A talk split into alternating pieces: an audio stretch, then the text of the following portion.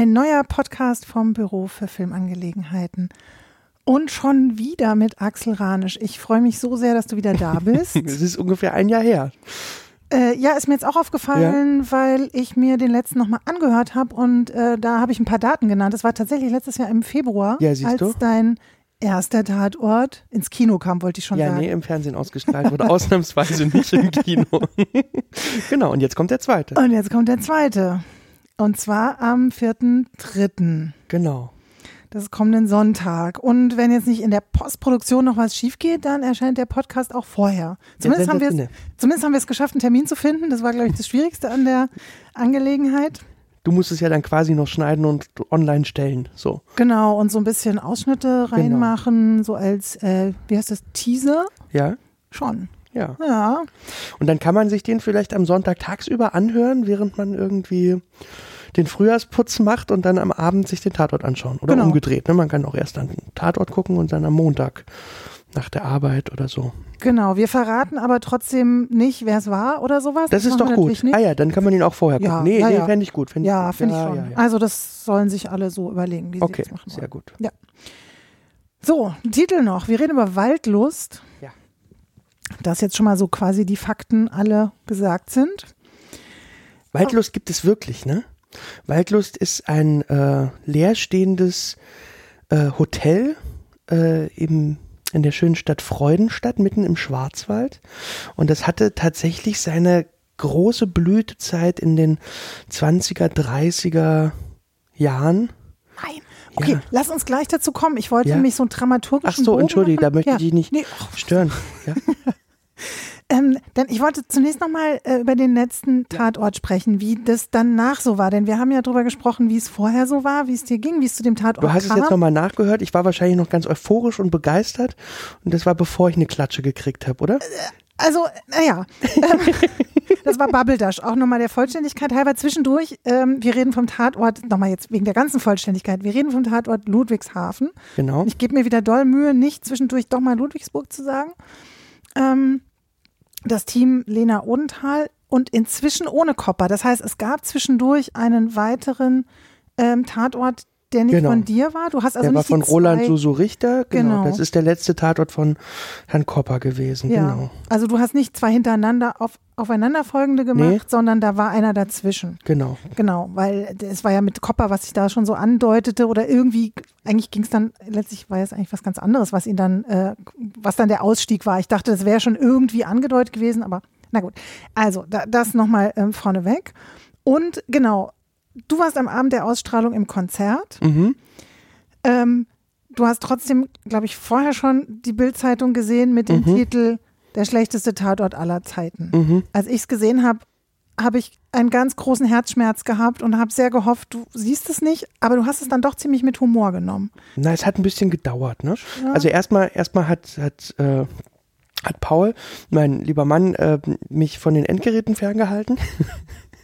Der hatte also so geschnuppert, was da so jetzt an Kritik also auf den Film zukommt und ähm, und hat dann gesagt irgendwie, nee, komm, das, das machen wir jetzt mal nicht. Wir gehen jetzt mal schön ins Konzert und dann haben wir den schönen Abend. An dem Abend war auch äh, dann äh, Oscar Preisverleihung, also eine, eine Woche später und wir, wir, gucken ja immer, oder ein paar Tage später, nee, am gleichen, oder? Ich, war es nicht sogar am gleichen?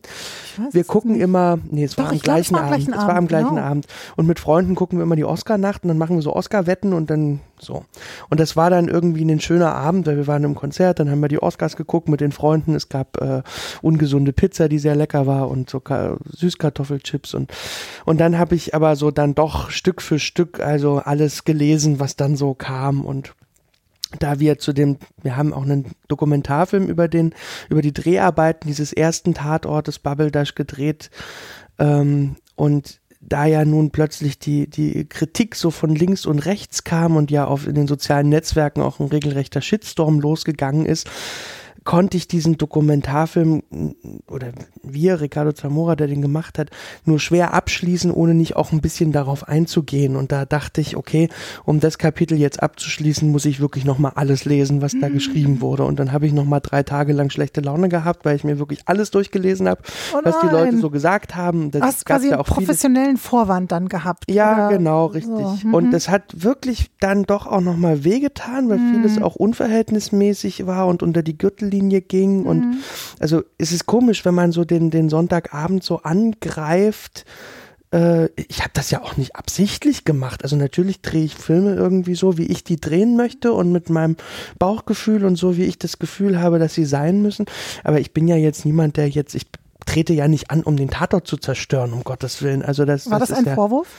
Naja, klar, natürlich, mhm. natürlich. Also es gab ja viele Vorwürfe, auch die, die, der Vorwurf, dass, dass ich nicht weiß, was ich da tue und mhm. das, äh, dass das alles, äh, äh, dass da, keine Ahnung, die ARD kein Geld mehr hat, um, um, um Drehbücher zu bezahlen oder um professionelle Schauspieler und dass das alles aussieht wie RTL 2 oder keine Ahnung, es gab ja zig Vorwürfe oder ähm, äh, ja auch einfach äh, unangenehme private Geschichten, die dann da irgendwie so, äh, ja, die fette Sau sollte keine Filme drehen und sowas findest du ja dann auf den sozialen Netzwerken. Sowas geht ja dann da plötzlich ab irgendwie.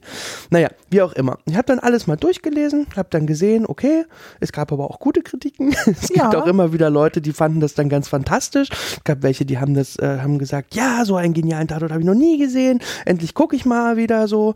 Ähm, und dann, und dann nachdem das dann also eine Weile wehgetan hat, äh, konnte ich das auch ganz gut dann runterschlucken. Das Gute ist, ich war die ganze Zeit in Arbeit, ich hatte viele, viele Projekte, der neue Tatort war schon abgedreht. Mhm. Also auch alles, was äh, man kann jetzt nicht sagen, dass ich aus den Fehlern gelernt hätte oder aus der Kritik, weil der Film ja leider schon fertig war, der neue. Aber du hast es nicht bereut, vermutlich. Nein, überhaupt nicht. Nee. Und, äh, und jetzt hängt zum Beispiel bei mir im Flur auch dieser Zeitungsausschnitt äh, aus der Bildzeitung irgendwie. Mhm. Schlechtester Tatort aller mhm. Zeiten, äh, schwerer Dialekt, kein Drehbuch, ähm, äh, Laiendarsteller am Sonntag auf keinen Fall die ARD einschalten. Es war dann schon auch toll. Ne? Ich habe sofort Anruf auch dann von, von Rosa von Braunheim gekriegt, der mir gratulierte und sagte, ah, Axel, das ist ja fantastisch. Titelseite Bild, was Besseres kann dir gar nicht passieren.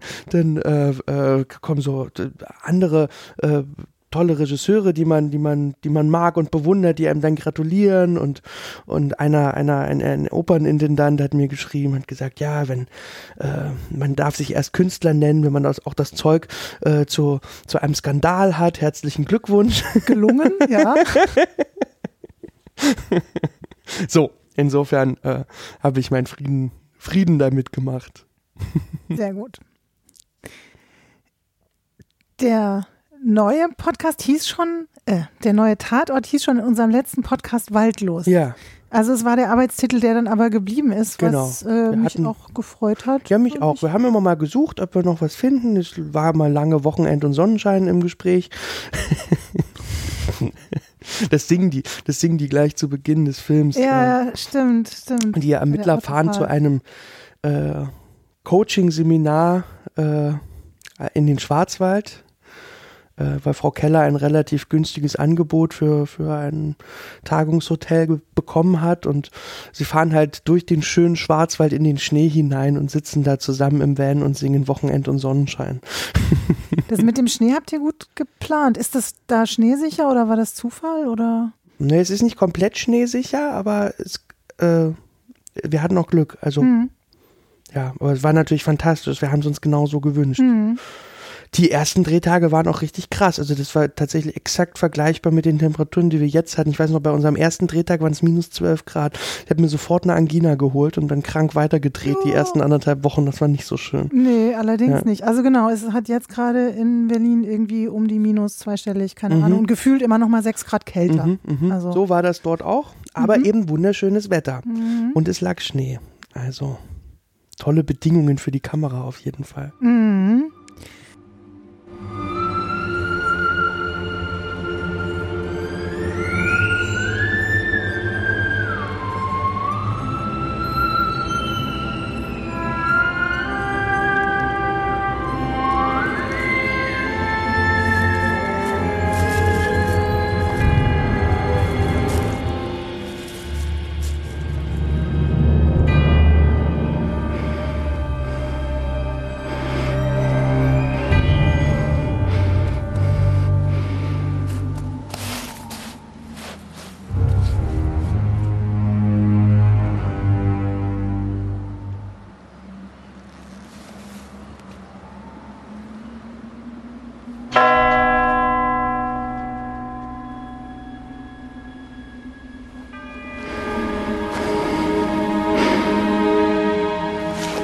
So überlegt, was ist anders, was ist äh, geblieben. Also was Mhm. mir natürlich gleich am Anfang aufgefallen ist, es ist ganz schön unheimlich. Also die Atmosphäre ist äh, so ein bisschen so gruselig. Das hast du auch Mhm. letztes Mal schon erzählt, dass der einfach ganz, ganz anders ist, dass er mal unheimlich ist.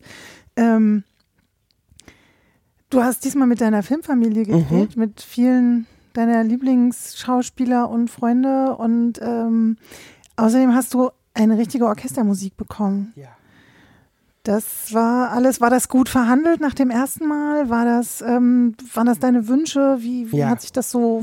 Wir haben uns drei gestaltet? Sachen gewünscht, dass wir wieder chronologisch drehen dürfen. Mhm. Als Grundvoraussetzung dafür, dass man ohne Drehbuch arbeitet und dass die Ermittler wieder den äh, die Täter nicht kennen. Mhm. Ähm, ich habe sie vorher gefragt, wollt ihr den Täter kennen oder wollt ihr ermitteln? Und alle haben gesagt, nein, wir wollen unbedingt selber ermitteln.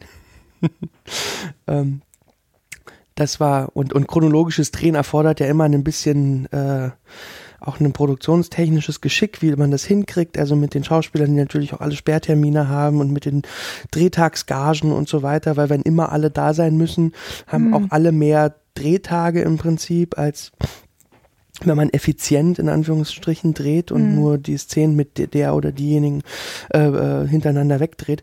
Ähm, so, deswegen, das war die eine Herausforderung, die ich mir gewünscht habe. Die andere war, dass wir tatsächlich auch so ein Hotel finden und dieses wirklich schöne Hotel, was wir gefunden haben, ein leerstehender Hof im Schwarzwald, der eben, ich kann ja gleich nochmal anschließen an das, Mhm. was ich erzählte, diesem die Hotel Waldlust, was es auch in Wirklichkeit gibt, sehr geähnelt hat.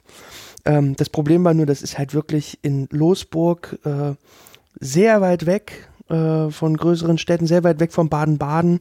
Man muss also das ganze Team tatsächlich, äh, das Drehteam dort in den Schwarzwald fahren. Alle müssen dort wohnen. Das ist auch sehr teuer und wir sind mitten im Winter und die Heizungen sind kaputt. Das Hotel stand drei Jahre leer. Da war Wasser in den Rohren. Das ist geplatzt. Also man musste tatsächlich dieses Hotel irgendwie warm kriegen. Äh, das waren alles Kostenfaktoren. Und das dritte eben, aber was ich mir unbedingt gewünscht habe und wo wir gesagt haben, diese drei Sachen müssen wir durchkriegen, das ist die Sinfonie. Ich wollte also tatsächlich wie in großen alten Hitchcock-Filmen eine, ein, ein, ein Konzert für, ja, erst dachte ich Solo-Instrument und großes Orchester, was im Prinzip am Ende auch für sich stehen kann, so wie das Spellbound-Konzert äh, oder so von Miklos Rossa oder Nino Rota hat solche schönen Sachen komponiert oder das Warschauer Konzert von Edinsel, also so ein richtig, ich wollte so einen fetten orchestralen Sound. Und dann habe ich mit Martina mich zusammengesetzt, Martina Eisenreich, der Komponistin, und wir haben überlegt, dass der, der passende, äh, das passende, äh, äh, die passende Gattung eigentlich für diese Art von Filmmusik eine programmatische Sinfonie ist, in der ich halt vorher, und das war die Bedingung, dass die Musik fertig ist, bevor wir mit den Dreharbeiten anfangen, damit ich quasi auf die Musik den Film komponieren kann.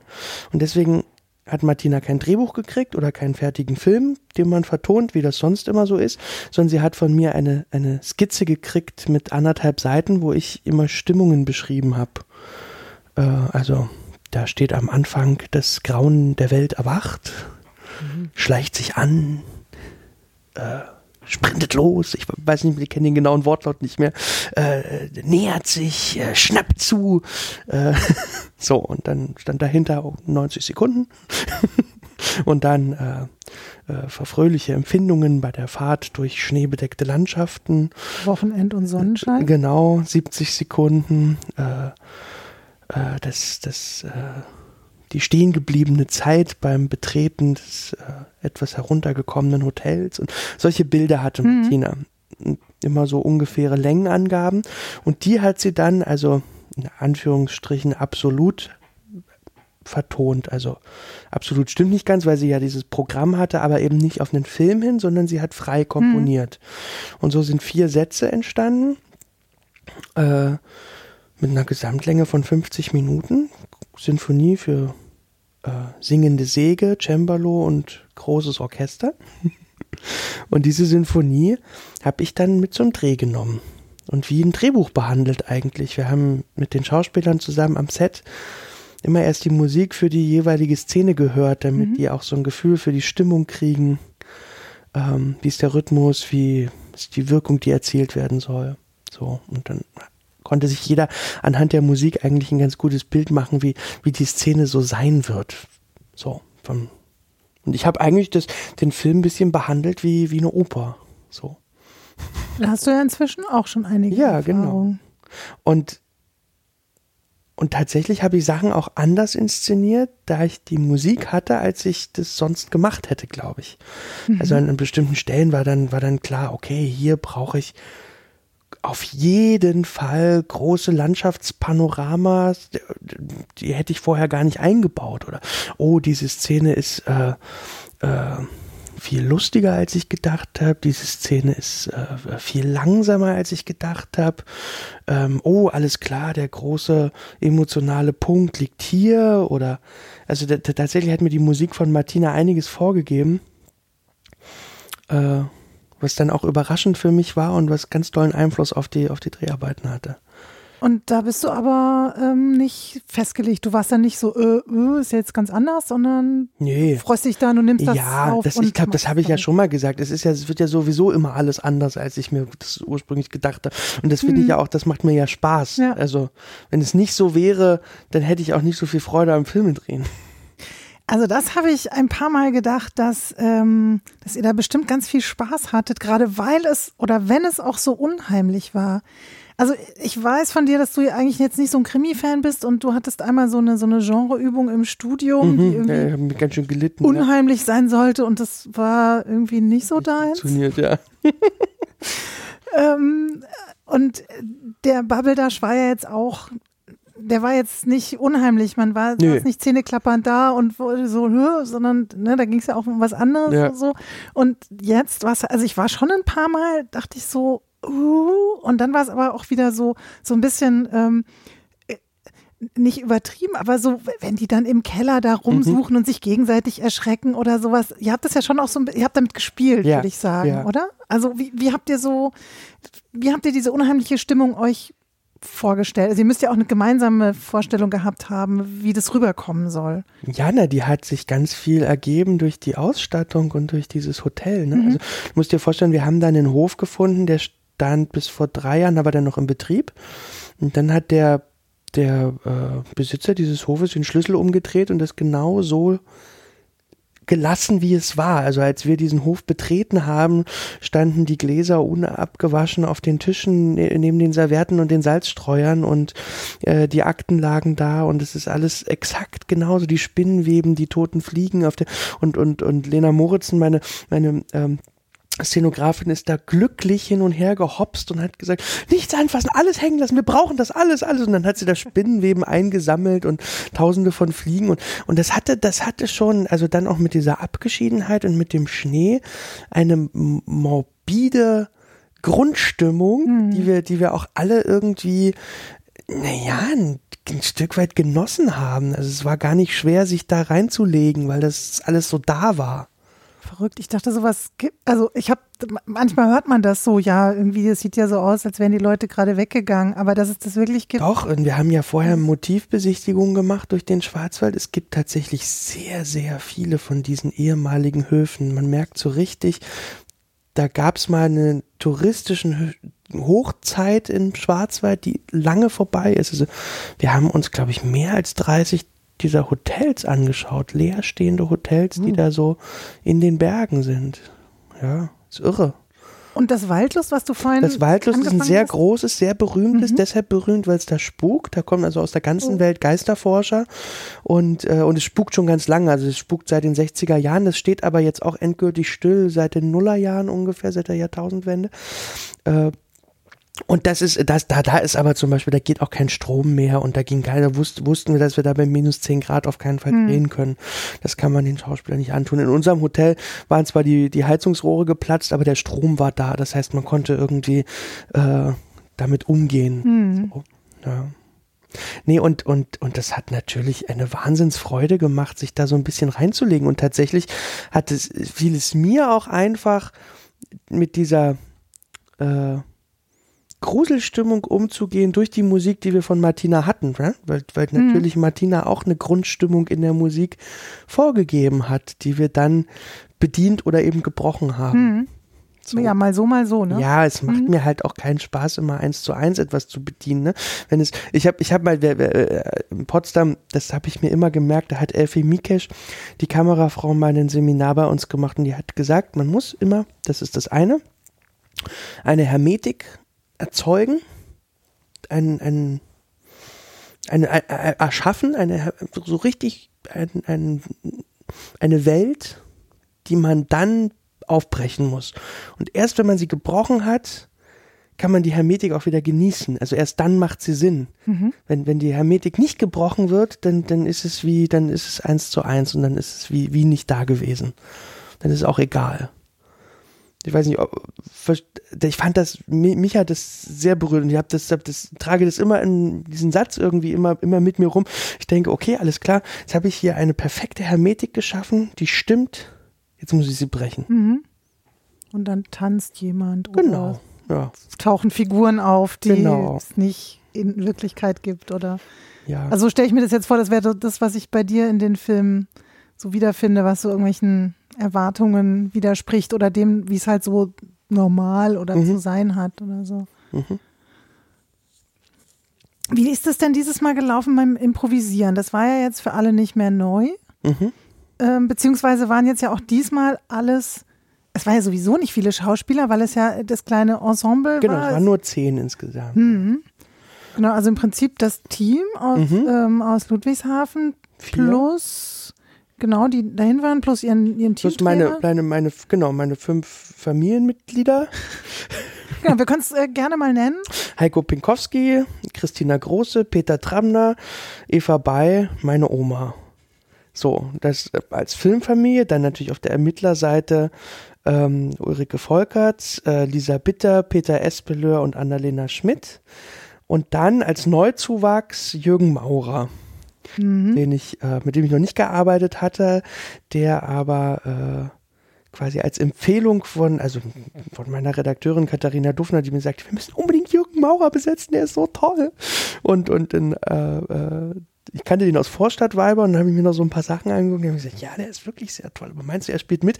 Und dann habe ich ein Telefonat gehabt mit Jürgen Maurer. Also mein, unser Produzent hatte die Anfrage geschickt an ihn und dann rief der Jürgen zurück und sagte sofort, ich habe gerade Wellness für Paare gesehen, ich will auch improvisieren. Ich habe mich vorgestern gefragt, warum ruft mich niemand an und fragt, ob ich nicht mal in einem Impro-Film mitspielen will. So und tada, Jürgen, dann kommt ja, zu uns. Super. War das eine Empfehlung gerade, Wellness für Paare? Hab ich äh, ich habe ihn nicht gesehen, aber Jürgen war wahnsinnig begeistert von dem Film. Genau. Okay, also wir geben das hier, hier so ungeprüft Aber, weiter. Genau, richtig.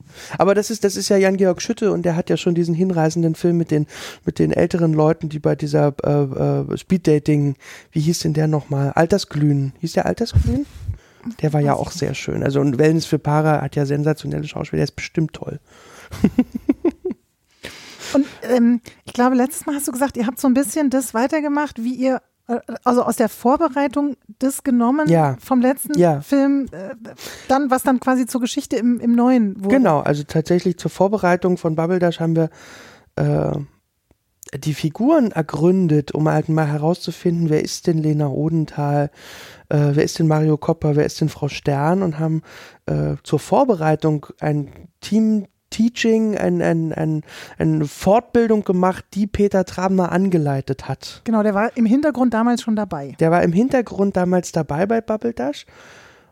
Und diese Konstellation hat uns so gut gefallen, dass wir also schon am Ende, am Ende, ich glaube, der letzte, die letzten beiden Drehtage von Bubble Dash oder so, haben äh, meine Redakteurin Katharina Duffner und ich also auf zusammengesessen und überlegt, äh, was könnte man denn machen, dass man diese Konstellation in einen weiteren Film rüberzieht. So und und äh, und sie hatte, sie kam mit diesem äh, mit den Bildern von dem Hotel Waldlust in mhm. Freudenstadt und wir hatten als Grundlage diese schöne äh, Situation mit dem Team und Peter Tramner und dann war das eigentlich relativ schnell geboren der Grundgedanke, okay, äh, Kopper wird uns verlassen, äh, machen wir eine Teambildungsmaßnahme. Das Team Ludwigshafen findet sich neu zusammen beim äh, Fortbildungswochenende äh, im Hotel Waldlust. Wir wollen zum Lorenzhof. Im Lorenzhof? Was wollen Sie denn da? Der Rentnerbus ist gerade weg, ne? Naja, das ist ja kein Rentnerbus. Ähm, ich bin Teamtrainer, mein Name ist Simon Fröhlich und das ist die Mordkommission Ludwigshafen.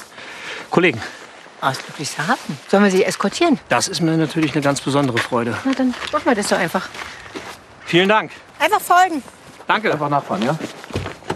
Das ist großartig. Wir werden eskortiert. Frau Keller, jetzt erzählen Sie mir nur noch mal, warum wir hier in die Pampa fahren. Lorenzhof, am Arsch der Welt. Lassen Sie sich doch einfach überraschen. Es wird ein wunderbares, ganz besonderes Wochenende. Das verspreche ich Ihnen.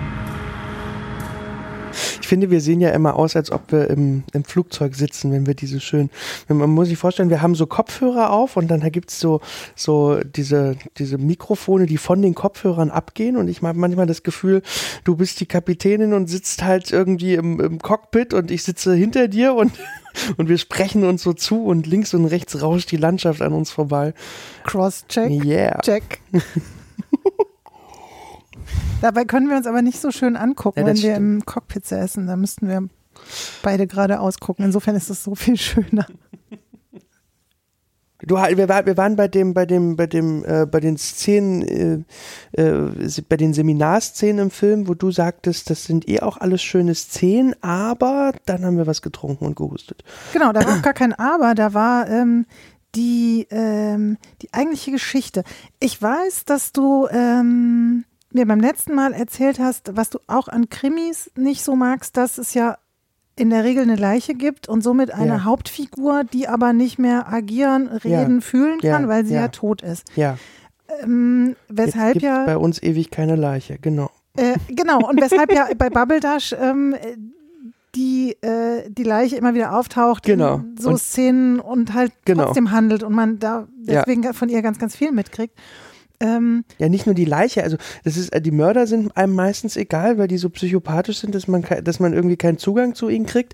Und die Toten sind dann auch egal, weil man sie nicht kennenlernt. Das Ja. ist immer so ein bisschen mein Problem an dem Konstrukt Krimi, genau. und deswegen hast du dir wieder ähm, ein bisschen was Besonderes ausgedacht, weil ähm, es um eine Geschichte aus der Vergangenheit Mhm. geht und ähm, das alles noch so so wabert und äh, also diese Stimmung auf dem äh, auf dem Lorenzhof, so heißt äh, der das, was nicht Mhm. Waldlust ist, sondern nur daran angelehnt. Ähm, die Stimmung ist ja von Anfang an total seltsam. Ne? Mhm. Also es ist ja total klar, dass da irgendwas nicht stimmt und ziemlich bald ähm, ist dann auch kommt dann raus, da gab es einen Todesfall ähm, vor sehr langer Zeit und ähm, dieses Lebendigmachen der Figuren ist ja diesmal unter anderem äh, durch Fotos passiert. Also wie wie habt ihr das ähm, wie hast du dir das diesmal so überlegt, was du da, was du da veranstalten willst oder Ja, ich glaube, die Figuren, kannst? die in der Vergangenheit gestorben sind, das ist so das eine. Da hat halt geholfen, dass wir, dass wir tatsächlich auf ein sehr klassisches Krimi-Mittel zurückgegriffen haben, das Verhör. Also es gibt so eine Art roten Faden, es gibt ein Verhör, äh, der, das in der Zeitebene also später spielt und, und da sitzt Frau Stern ähm, dem, dem Humpe, dem Hotel äh, Leiter äh, gegenüber und, und, und zieht ihm so ein bisschen aus der Nase, was also in der Vergangenheit passiert ist. Und so kriegen wir, kriegen wir diese, diese, diese Geschichte, die in der Vergangenheit spielt, mit den Toten, die es damals gegeben hat, einigermaßen gut erklärt. Aber ich glaube, äh, das, was mich an der Sache interessiert hat, dass man tatsächlich bei den, ich nenne es mal in Anführungsstrichen, wirklichen emotionalen Mordfällen, die dann Stück für Stück auch passieren, ähm, man es aber mit Figuren zu tun hat, die man jetzt schon den halben Film lang kennengelernt hat. Also es stirbt nicht gleich einer. Das wird wahrscheinlich wieder das Tatort-Publikum irgendwie spalten und frustrieren. Das ist also, es dauert, ach, es dauert 20 Minuten, bis die einen Knochen im Essen finden. Äh, dann dauert es nochmal 20 Minuten oder so, bis die, bis die erste Leiche auftaucht. Das wissen wir als Publikum ja früher als äh, Ja, die, ja. die Kommissare. Ja. Das fand ich auch sehr spannend. Das war so ein bisschen so, ja, wann, wann, wann, wann, so, wann merken Sie es denn? Wann kriegen Sie es denn mit? Wie lange hält das denn noch? Ja. Mhm. Genau. Und, da- ist das dann- wirklich, ist da das Publikum tatsächlich so streng, so muss jetzt hier mal endlich was passieren? Ja, ich glaube schon, ja. Ich glaube, wenn es irgendwie keinen keinen Mord gibt, gibt es erstmal Frustration. Also ich meine, man schaltet einen Krimi ein, um am besten gleich zu sehen, wie jemand gekillt wird. So, Ich bin einfach keine Krimiguckerin. Mir fehlt da gar nichts. weiß ich nicht, das sage ich jetzt so. Ne? Es, es, ist, es ist wie in jedem meiner Filme. Ich glaube, man braucht auch hier in diesem Film mal wieder ein paar Minuten, um reinzukommen. Äh, ich weiß nicht, woran das liegt. Es ist immer so. Äh, und wenn man dann drin ist, ich glaube, in diesem Fall ist es wirklich so, dass wenn man die ersten 15, 20 Minuten überstanden hat, entwickelt der Film eine erstaunliche Sogwirkung, weil man, weil man dann doch irgendwie dran ist, jetzt löst das, jetzt, jetzt, Ja. jetzt lass das nicht auf der Sitz, jetzt krieg doch mit, dass die tot ist, jetzt löst doch mal warum und wer und, und wo und dann hopst im Prinzip tragischerweise einer nach dem anderen eigentlich über die, über die Schippe und am Ende gibt es mehr als einen Tod.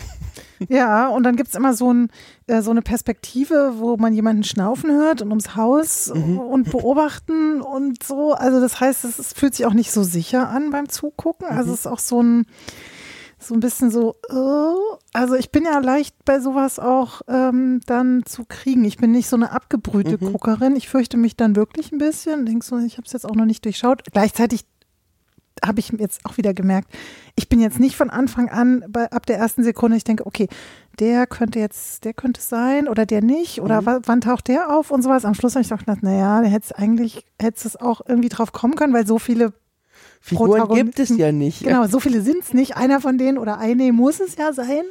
Aber äh, da bin ich auch, nee, da bin ich gar nicht so zum Mitdenken. Ich gucke, ich guck, lass mir das alles so erzählen und finde das irgendwie alles schön und so.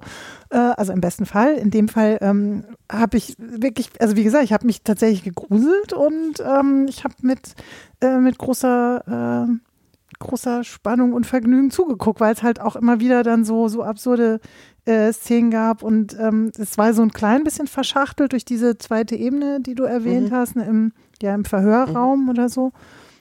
Was ich halt so gerne mag an der Geschichte, die wir jetzt oder wie wir sie jetzt erzählt haben, ist, dass es, äh, es rutscht so ein bisschen in der Zeit zurück. Es, es, es kriegt sowas, also im besten Sinne leicht altmodisch analoges, dadurch, dass die zum Beispiel ihre Handys abgeben müssen gleich am Anfang, weil das zum, zum, zur, zu den Spielregeln des, des, äh, des Wochenendkurses gehört.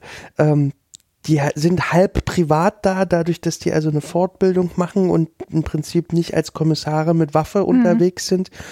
Ähm, denen stehen ihre, ihre kriminalistischen Möglichkeiten, also oder Werkzeuge nicht zur Verfügung, Computer, die modernen Techniken der Forensik, Labor, Labor, Recherche, ja, ist alles das haben die alles nicht. Das heißt, Ja. die müssen sich auf, auf Instinkt, Intuition und Kombinationsvermögen verlassen.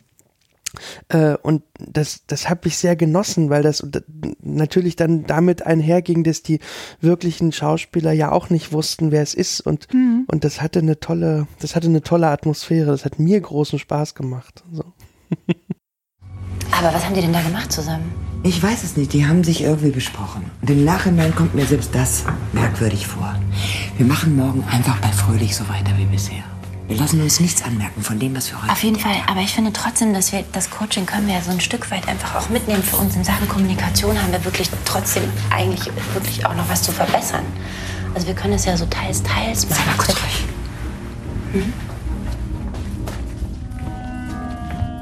Lena. Lena, genau das meine ich. Hallo. Ich sehe schon die Schlagzeilen. Zwei mumifizierte Polizistinnen Leichen im Keller von Schwarzwaldhof gefunden.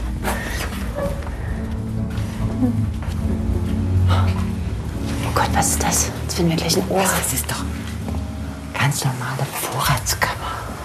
Erdbeermarmelade. Ein bisschen älter schon.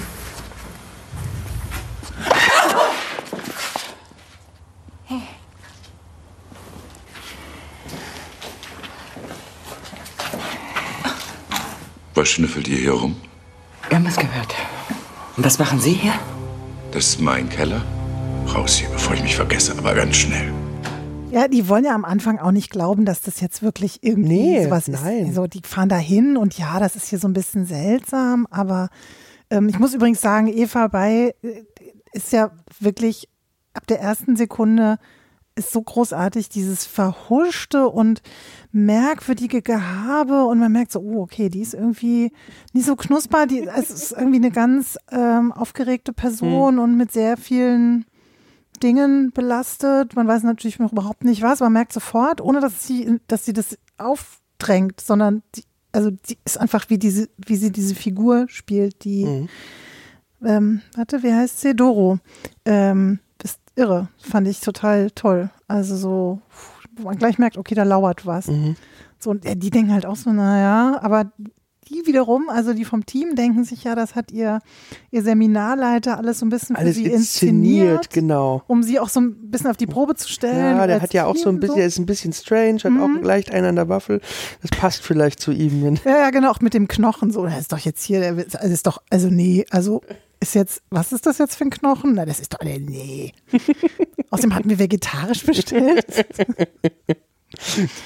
ja, und dann kommt ja ähm, nach einer Weile auch noch diese Sturmwarnung dazu, dass sich auch so ein bisschen das alles zuzieht und man denkt, okay, die können da jetzt auch nicht weg, wenn irgendwas ist, weil man soll zu Hause bleiben und es wird irgendwie ungemütlich und äh, Wetterwarnung und sowas. Also das fand ich schon auch nochmal so, ich nehme sowas ja immer ernst, solche Sturmwarnungen. Ja, da muss man dann schon aufpassen. So.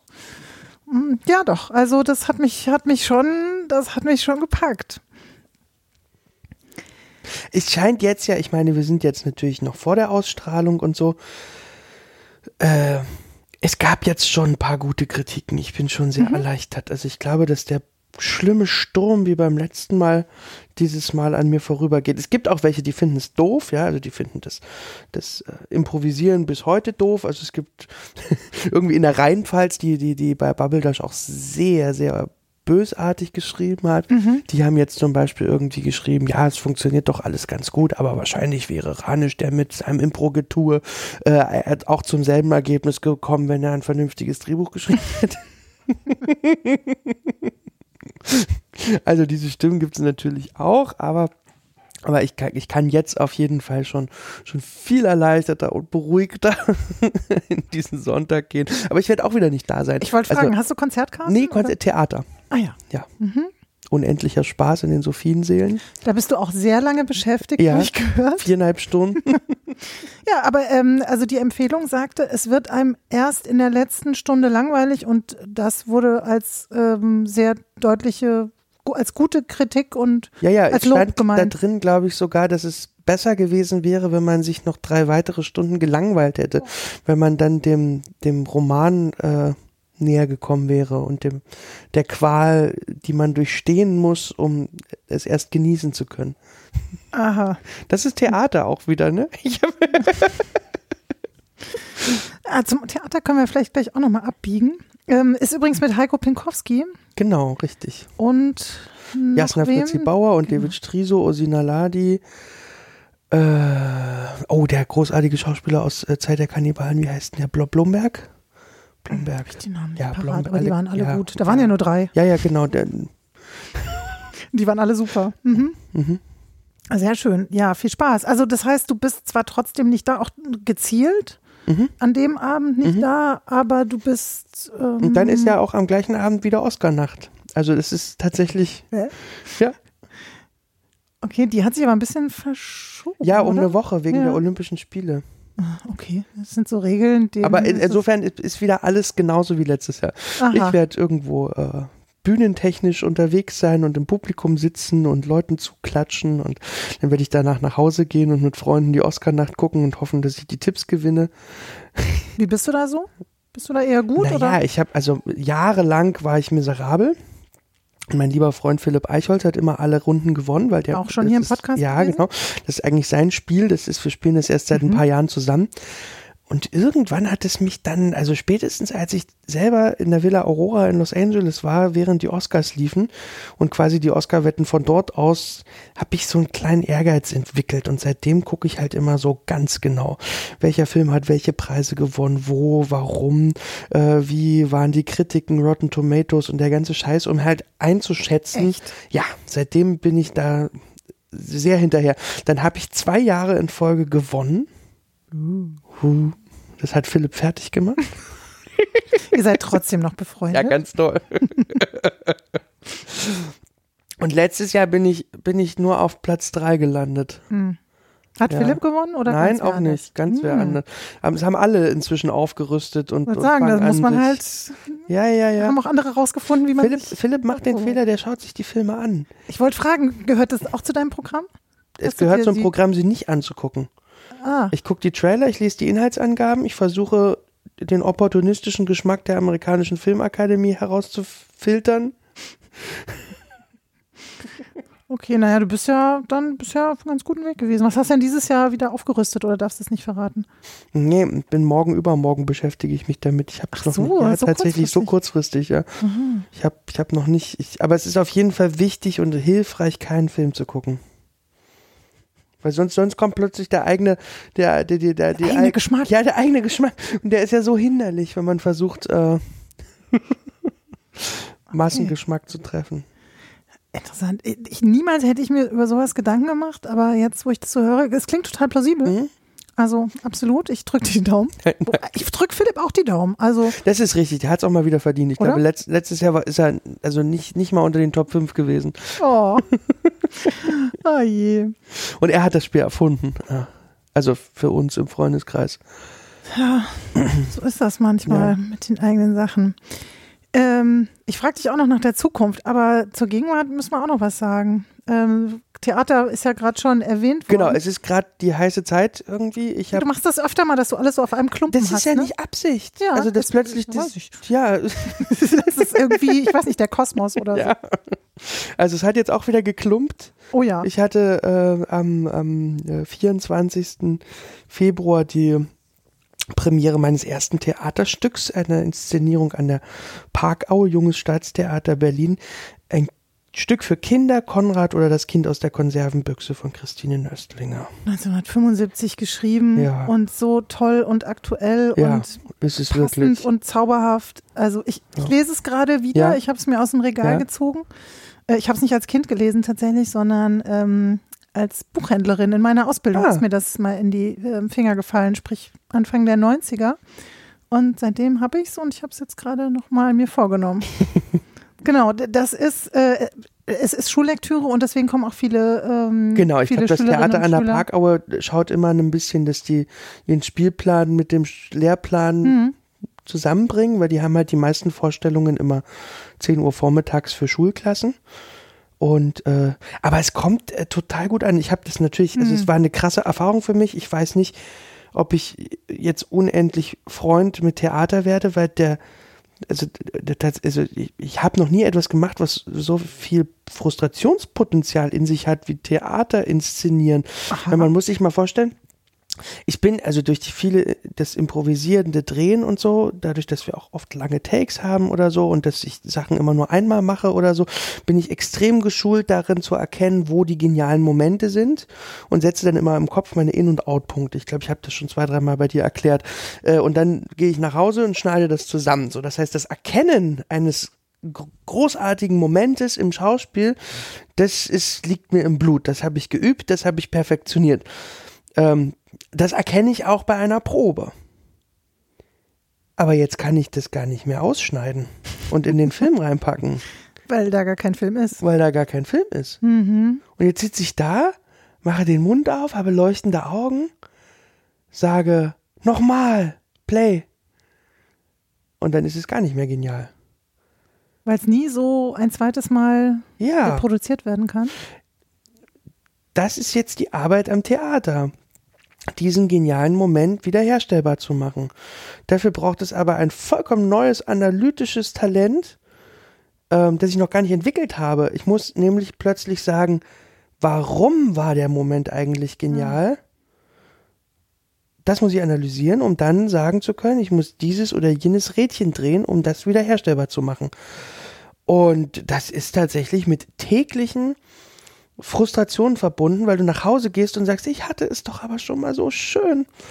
Und du weißt auch nicht immer, woran es liegt, ja. Also, keine Ahnung, mal hat ein Schauspieler einen scheiß Tag oder Rückenschmerzen oder äh, mal sind wir, haben wir Licht zur Probe und dann wieder nicht. Und mal ist ein bisschen Publikum da und mal wieder nicht. Oder man, man, man, man, man steckt nicht drin, man weiß es nicht. Mal stimmt die Haltung, dann überlegt man sich was und sie kommt nicht mehr und aber du musst alles immer ganz genau festklopfen und dir aus also einer Million Möglichkeiten und Varianten genau die eine richtige heraussuchen, die dann für immer wieder herstellbar sein soll.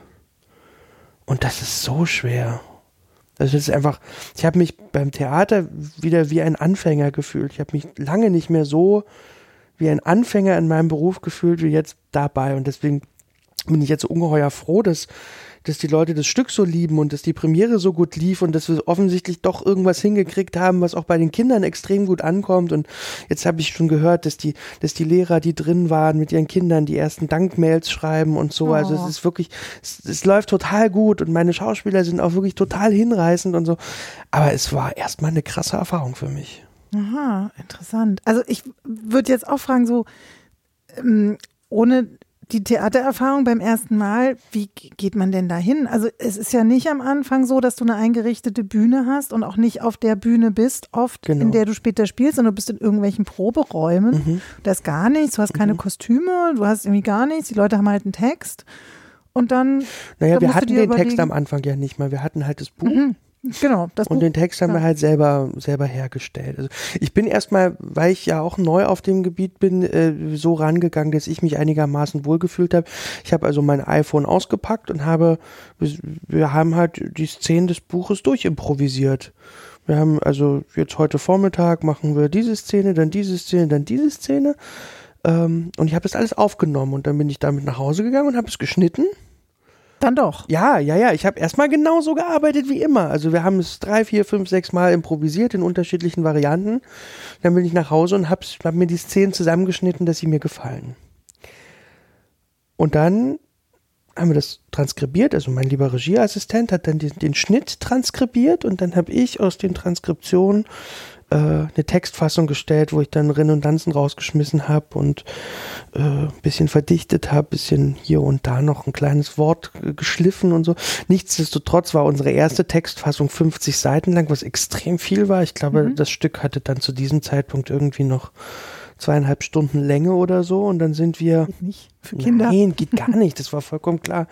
Und dann sind wir aber immer kürzer geworden Mhm. und haben verdichtet und verdichtet und verdichtet während der Zeit äh, und sind dann jetzt bei 75 Minuten gelandet, was jetzt wiederum eine schöne Zeit ist für Kinder Mhm. irgendwie. Genau. Aber auch mit der schmerzvollen Erfahrung, dass eben so diese Leichtigkeit, wie sie am Anfang in der Improvisation stattgefunden hat, sie nie wieder geworden ist. Mhm. Also dass zum Beispiel sowas wie dieser, dieser äh, ne, au- authentische Plauderton, den ich so gerne mag, dass der das zum Beispiel sehr schwer hat auf der Bühne, Mhm. allein weil ihm die Präsenz fehlt. Und dann habe ich manchmal doch auch um jeden unnützen Satz gestritten und gekämpft, weil ich dachte, es können nicht immer nur schwere Sätze voller Bedeutung auf der Bühne stehen bleiben, dann ist es immer so, so Theater. Oder so Theatertheater. Sondern Es muss auch so Momente geben, irgendwie, wo man plaudern kann oder so. Aber es hat Spaß gemacht. Ich habe ja auch allen möglichen Quatsch mit reingebracht. Es gibt auch eine Tatortsequenz in, in dem Theaterstück. Es gibt schöne Ideen, die alle nicht bei Christine Nöstlinger drinstehen, weil es das noch nicht gab oder weil Mhm. das nicht, also ne, hier ähm, neue Medien, Genau. Telefone, iPhones, Überwachungs, so Susu, Alexa, genau. genau. Alexa heißt Susu oder Siri Ja. ähm, ist Susu, genau. Äh, das, äh, da, das kommt von dir oder? Mhm. Also so eine Verhäutigung, wobei ich jetzt schon äh, ge- gelesen habe, ich konnte mich natürlich nicht an viel erinnern. Mhm. Äh, ähm, aber ich habe festgestellt, dieser, dieser Bestellwahn von der Mhm. Frau Bartolotti, den sie jetzt auf so Mhm. YouTube-Shopping-Kanälen oder so äh, aus, auslebt, den hatte sie damals auch schon. Den hatte sie auch schon. das ja. wusste ich nicht mehr. Die hat immer so aus Zeitung sowas ausgeschnitten und Sachen Genau, so, so, so, und so. Cou- Coupons Ja. und so, genau. Ja. Gratis Naja, und heute und ist. Coupons natürlich irgendwie klar, Bestellfernsehen, Amazon, irgendwie so. Ja. Deswegen springt sie zum Einkaufen auch immer in den Fernseher hinein. Ja. Schön, auch ein tolles, ein tolles Bühnenbild. Schön. Ja. Ah, das hat Spaß gemacht. Das war jetzt, jetzt im Nachhinein doch eine tolle Erfahrung auch. Auch wenn es während des, des Machens ein ganz schöner Kraftakt war, wo ich nicht immer wusste, ob uns das jetzt gelingt. Mhm. Und würdest du sagen, das ist jetzt was, was du gelernt hast? Das heißt, du würdest beim nächsten Mal von einer anderen Position losgehen oder sind es schon Sachen, die immer wieder von vorne anstrengend sind? Und würdest du es deswegen eher lieber nochmal machen? Du, das muss oder? ich dir beim nächsten Mal sagen. Das weiß ich nicht. Ich muss das jetzt erstmal sacken lassen. Es ist ja jetzt auch nicht mal eine Woche her. Äh, also ich weiß nur, dass das Film etwas vollkommen anderes ist wie Theater und dass auch Oper etwas vollkommen anderes ist. Das ist interessant, weil Opernerfahrung hast du jetzt ja schon Ja, ein bisschen. aber, da es hast du halt die. Musik, weißt Mhm. du? Also es geht ja schon immer darum, dass auch, dass auch die Figur auf der Bühne äh, im Zuschauer eine Emotionalität hervorruft oder so. Der Sänger hat seine Stimme und das Orchester im Rücken. Also ich würde sagen, dass 70 Prozent von dem, was beim, beim Zuhörer an Emotionen ankommt, kommt über die Musik. Und das Rhythmus, all diese Dinge muss, muss Wirkung, Rhythmus, Haltung, das, das muss der Sänger gar nicht mitbringen. Der Schauspieler, dem fehlen diese 70 Prozent. Der kommt nicht mit seinem Soundtrack auf dem Rücken auf die Bühne, sondern der hat nichts außer sein, seine Präsenz und sein Hm. Wort.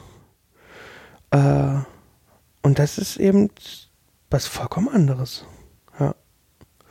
Ja. Naja, genau. Und dann äh, am 24. und jetzt am 28., also vier Tage später, äh, kam dann jetzt mein erstes Buch heraus. Ich habe einen Roman geschrieben und exakt vier Tage später kommt dann jetzt der Tatort im Fernsehen. Das wegen Klumpenbildung. Ja, man, das Buch habe ich aber schon am Samstag in der Ach so, genau. Gesehen. Ja, genau. Es war halt am 28. die Buchpremiere so quasi. Ach genau, richtig, also ja. öffentlich mit dir Öffentlich mit zusammen. mir, du genau. Teile daraus vorgelesen. Ich durfte dabei sein. Ich habe mich wahnsinnig amüsiert. ähm, ich hatte mich ein bisschen gefürchtet, weil aus irgendeiner Ecke es gehießen hat, jemand fand es sehr brutal. Ja, habe ich nicht ganz verstanden. Also ich meine, es ist sind viele Passagen habe ich nicht vorgelesen. Es sind zwei Jungs, die entführen ihren Schuldirektor in seiner eigenen Wohnung. Die sammeln den sturzbetrunken Freitagnacht auf der Straße auf, bringen den nach Hause und sperren ihn ein, weil es geht. Ähm und, und da kommt er erstmal nicht raus. Und, äh, und dem geht's auch mit der Zeit zunehmend nicht so richtig gut Mhm. in der Gefangenschaft. Der äh, erleidet irgendwann, äh, äh, stellen sie ihm das Wasser ab und den Strom und er hat dann tatsächlich kä- kämpft auch ein Stück weit ums Überleben. Äh, da waren jetzt viele Passagen, die ich auch aufgrund des äh, Spannungsbogens nicht vorgelesen habe. So, Mhm. aber trotzdem, also so brutal ist das Buch nicht. Es ist schon auch sehr lustig. Also ich, ja, also alles, was ich jetzt gestern gehört habe, ich habe nur das aus der Lesung gehört und das noch nicht gelesen selber. Es liegt hier und ich möchte es noch signiert haben von dir. Äh, es heißt Nackt über Berlin und ist bei Ulstein erschienen. Mhm. Und ich kann es wirklich jedem nur empfehlen, wobei ich mir nicht so sicher bin, ob ich, ähm, es gibt ja auch schon das Hörbuch, äh, wie ich das ähm, gleich zusammen mitempfehle, weil dich gestern lesen zu hören, ist natürlich, du liest ja nicht nur vor, du singst auch und äh, du deklamierst und je nachdem, um was es geht, das kann man natürlich, also das muss man hören. Am besten natürlich, wenn man dich noch sieht, aber das Hören, äh, das ist schon total großartig. Insofern ähm, vielleicht doch gleich das Hörbuch oder Vielleicht, wie? ja. Also Also das Hörbuch hat den Vorteil, dass, also das, man muss sich vorstellen, es gibt immer, die, die, die erzählte Perspektiven wechseln. Immer in den, in den geraden Kapiteln ist der, der Yannick dran, das ist so meine Ich-Erzähler Hauptfigur, der ist so 17 und eben äh, einer von diesen beiden Jungs, die den Direktor entführen und der ist auch ein bisschen verknallt in den anderen. Bisschen äh, sehr. Ja, ein bisschen sehr. und ähm, wir ähneln uns so ein kleines bisschen, der Yannick und ich, als ich so 17 war, manche werden sich auch noch an Ich fühle mich Disco erinnern, da gibt es so eine ähnliche Figur, den Flori, ähm, da, das, das ist so im gleichen Kos- Kosmos unterwegs. Äh, jedenfalls, ich lese die Kapitel aus der Yannick-Ich-Erzähler-Perspektive und äh, der großartige Thorsten Merten liest die Kapitel von Jens Lamprecht, dem Direktor, der eingesperrt ist. ja, das ist ja großartig. Ja, das heißt, wir haben immer die, den Wechsel. Also ich habe das Ganze halt als Filmidee angefangen. Ich wollte eigentlich Mhm. ursprünglich Thorsten Merten einsperren. Äh, und das Schöne ist, dass er jetzt also im Buch auch seine Kapitel liest. Na, großartig. Und er wollte so oder hätte gestern auch gerne dabei Ja, sein sollen und er dreht aber gerade. genau. Das war's. Ah, okay, das, äh, das wusste ich noch nicht. Das ist natürlich auch total super. Wird es denn den Film irgendwann mal geben oder ist das Mhm. jetzt, also der Stoff für den Film oder von der Filmidee, der ist weiterhin existent. Das ist jetzt nicht das, was im Buch gelandet ist, ne? Wenn Mhm. Nee, der wird größer. Er wird größer? Der Stoff für den Ach so. Film. Vielleicht wird der so 8 mal 45 Minuten oder so. Oh mein Gott, du drehst eine Serie? Na, vielleicht. Mm, Okay, du sitzt hier so suffisant lächelnd vor mir. Wirst du es erzählen oder darfst du womöglich Nein, das ist ja alles noch nicht. Nee, das ist ja, äh, keine Ahnung, wir müssen ja erstmal, da muss man ja auch erstmal Ja. die Leute überzeugen, ne? So. Ja, okay. aber aber wenn also, viele das Buch kaufen und so, das ist schon erstmal ein guter, ein gute, gute, gutes Hilfsmittel, um, um, äh, um daraus dann auch sowas wie eine Serie machen zu können. Aber ich würde schon gerne. Also es ist, es ist zu viel für einen, einen Film. Mhm. Film kann auch jeder machen. Also das müsste dann auch nicht ich machen oder so. Ich hätte große Lust. Es gibt viele Figuren in diesem Buch, äh, die sind dadurch, dass ich entweder die äh, aus der Perspektive von Yannick oder aus der Perspektive von Direktor Jens Lamprecht auf die Rück, auf, auf Figuren aus der Rückschau schaue, gibt es viele tolle Figuren, die nicht ihre eigene Stimme entwickeln dürfen im Roman, Mhm. denen ich aber gerne eine geben würde. Silke zum Beispiel. Silke zum Beispiel, der Schülerin Melanie Heise, dem Kollegen Holger Lehmann. Das war der vom Fahrrad. Hm. Aha. Ja, Das sind, das- die sind natürlich alle, alle auch gefärbt durch den zynistischen Blick des Direktors, der Mhm. halt immer, wenn er an die Vergangenheit denkt, halt eher an die Vergangenheit denkt. Ne? Das heißt, die kriegen kein, kein Eigenleben. Hm. Und das, das ist aber die Chance, äh, wäre das für so ein Serienformat zum Beispiel. Wow. Na, ich drücke dir zunächst mal und dann uns allen die Daumen, dass es soweit kommt. Hast du langsam, also wie, wie ist denn das? Ähm, machst du schon auch mal wieder zum Beispiel so einen Kinofilm oder bist du, hast du das jetzt durchgespielt? Also ich habe gerade so ein bisschen den Eindruck, du machst, es gibt ja immer gute Gründe und so, und das ist mit Mhm. dem Roman jetzt auch gar nicht so selbstgewählt gewesen, du wurdest ja tatsächlich angesprochen, Mhm. aber du machst auf jeden Fall was, was du vorher noch nicht gemacht hast. Also irgendwann wird es Mhm. ein bisschen eng, aber Serie zum Beispiel, ähm, War auch noch nicht dran. nee, nee, Ja. war gar nicht noch dr- dran. Also so Buchschreiben ist jetzt abgehakt. Ja, es macht alles gucken. sehr viel Freude, ne? Und also es ist, ich, krieg, ich krieg ständig unmoralische Angebote und kann halt schwer Nein sagen Ja. und habe mich in vielen jetzt ausprobiert. Ich, ich habe das Gefühl, dass ich jetzt tatsächlich äh, in, in, in eine Phase reingerutscht bin. Jetzt mache ich seit sieben Jahren andauernd alles Mögliche. Also ich habe auch immer wahrscheinlich so drei Projekte im Jahr gehabt im Schnitt.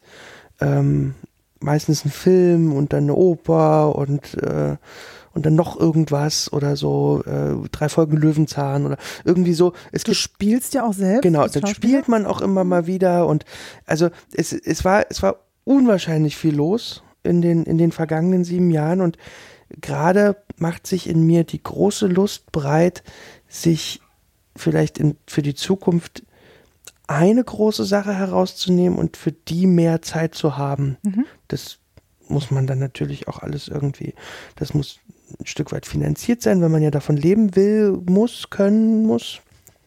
Äh, aber zum Beispiel sowas wie einen Roman schreiben und dann daraus eine Serie machen.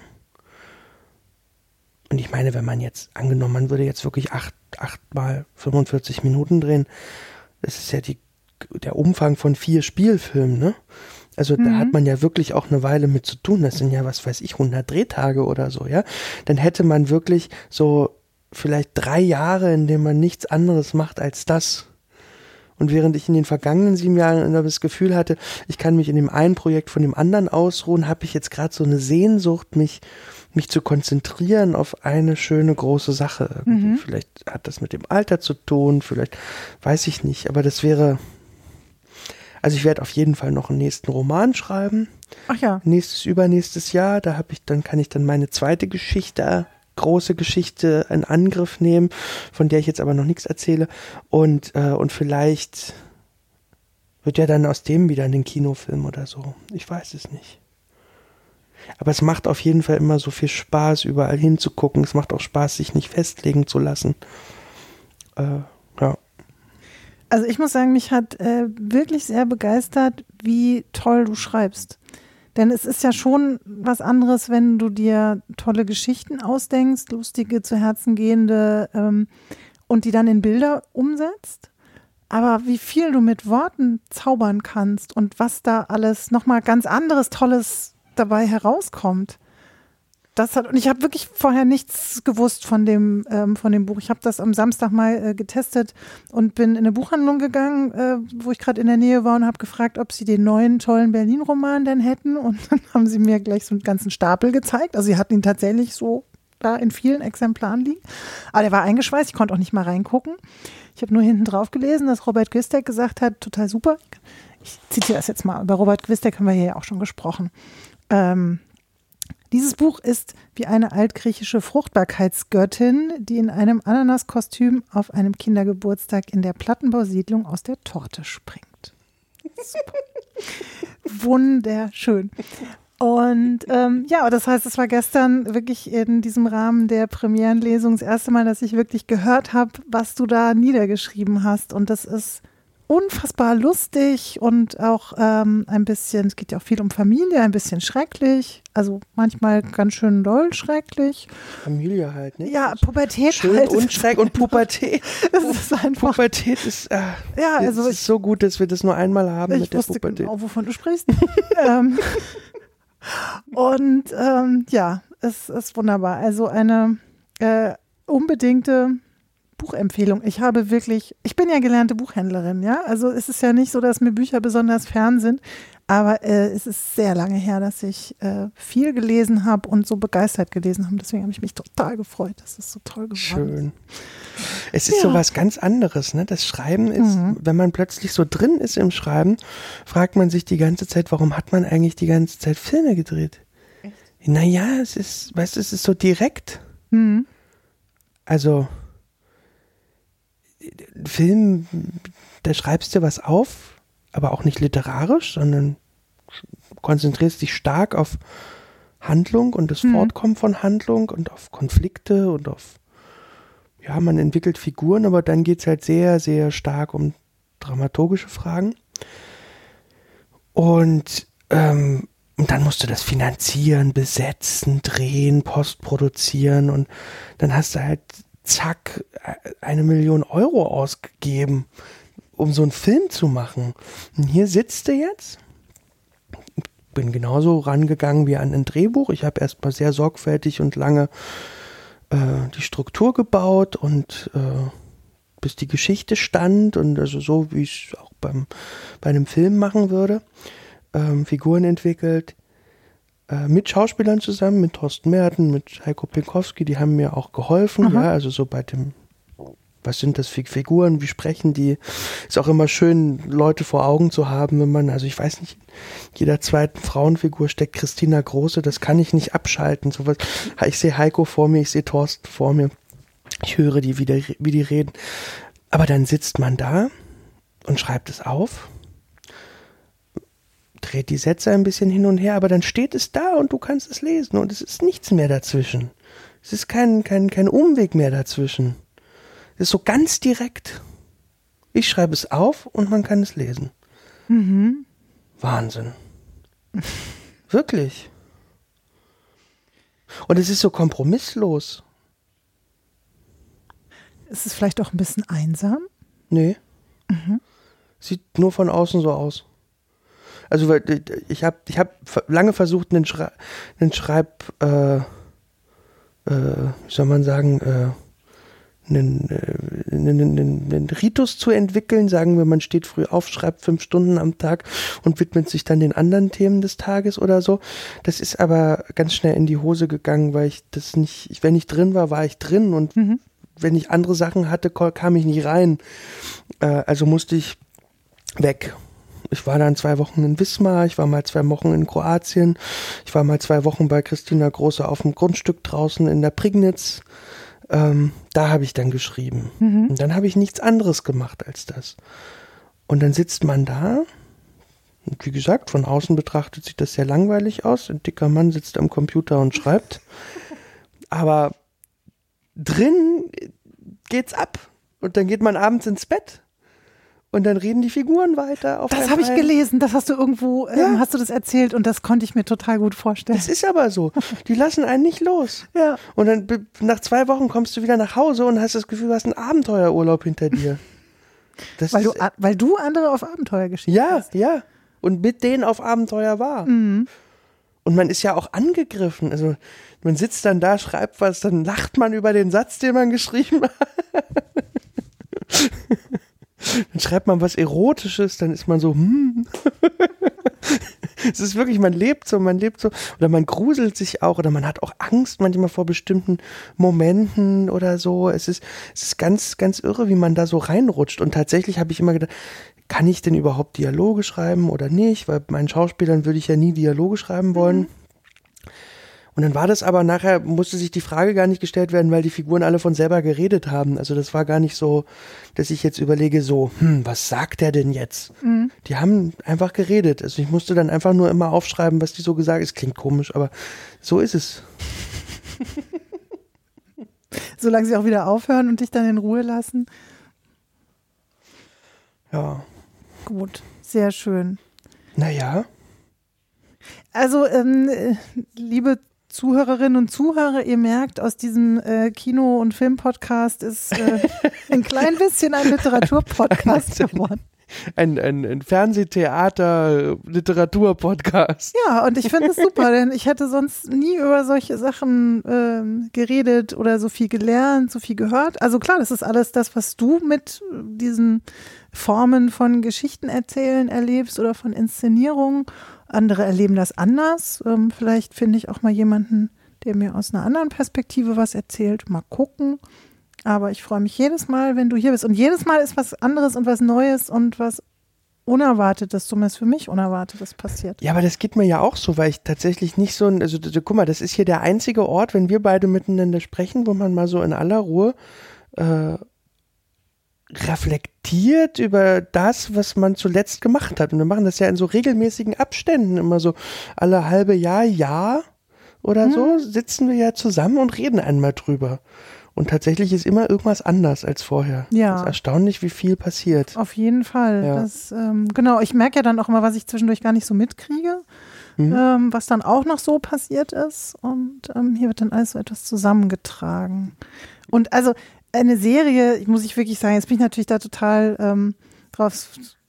Ich hoffe, dass das äh, tatsächlich bald Form annimmt und ähm, Das wäre schön, ja. das, das wäre wirklich großartig. Es Ich kann es mir auch total gut vorstellen, weil so wie du sagst, da ist ganz viel Potenzial und ganz viele Figuren, die man, äh, die man da die man noch kann. kennenlernen will. Mhm. Ja. Ja. ja, insofern, Na gut, wisst ihr Bescheid. genau, dranbleiben. Sonntag Tatort, Buch und Konrad aus der Konservenbüchse läuft auch noch eine Weile am Theater. Ja, und das ist wirklich eine wahnsinnig schöne äh, Inszenierung. Ich habe die Generalprobe gesehen. Ähm, Ja, die war jetzt so ein bisschen low vom Spiel, aber, aber die Premiere war ja so ein ja, das ist auch gut so, so. Ich war auch Ja, ganz froh, ja, dass das so ja. war. nee, toll. Also vielleicht ähm, 10 Uhr äh, ist jetzt so nicht für, für alle Leute tauglich, aber am Wochenende gibt es, glaube ich, immer so 16 Uhr Vorstellungen Genau. oder sowas. Und ähm, ja, und wie das beim Theater so ist, hingehen, weil irgendwann ist es weg und dann kommt es nie wieder. Das ist ja eigentlich, was ich, Das weshalb ich Vergängliche am Theater. Ah, ja, schrecklich. Also irgendwie, das ist irgendwie faszinierend, aber es ist auch ein bisschen, ich glaube, ich, ich, vielleicht ist das ein Grund, weshalb ich mich irgendwann fürs Kino entschieden habe, weil mich das genervt hat. Einmal geht Theater immer schon 19 Uhr, 19.30 Uhr los Ja. und es gibt keine Spätvorstellung. Und ähm, dass es so weg ist. Kino gibt es immer nochmal Retrospektiven und Hommagen, dann kann man alles immer nochmal so zusammensammeln und gucken und Sachen, die ganz alt sind und so. Das geht beim Theater alles nicht. Naja, aber ich freue mich, du hast mich äh, auch mal wieder ins Theater geführt. Insofern, ähm, ja, da habe ich den tollen Konrad gesehen. Lieber Axel, vielen herzlichen Dank. Danke dir, liebe Petra. Bis bald. Bis bald. Und vielen Dank fürs Zuhören. und Sonnenschein und dann mit dir im Wald allein. Genau. mit wem? Glücklich sein. Und Sonnenschein. Wo ist denn die Sonne? Kommt die noch raus? Bravo! Was sagt denn der. Wetterbericht? Schon langsam ein Feldweg, oder? Wo sind wir?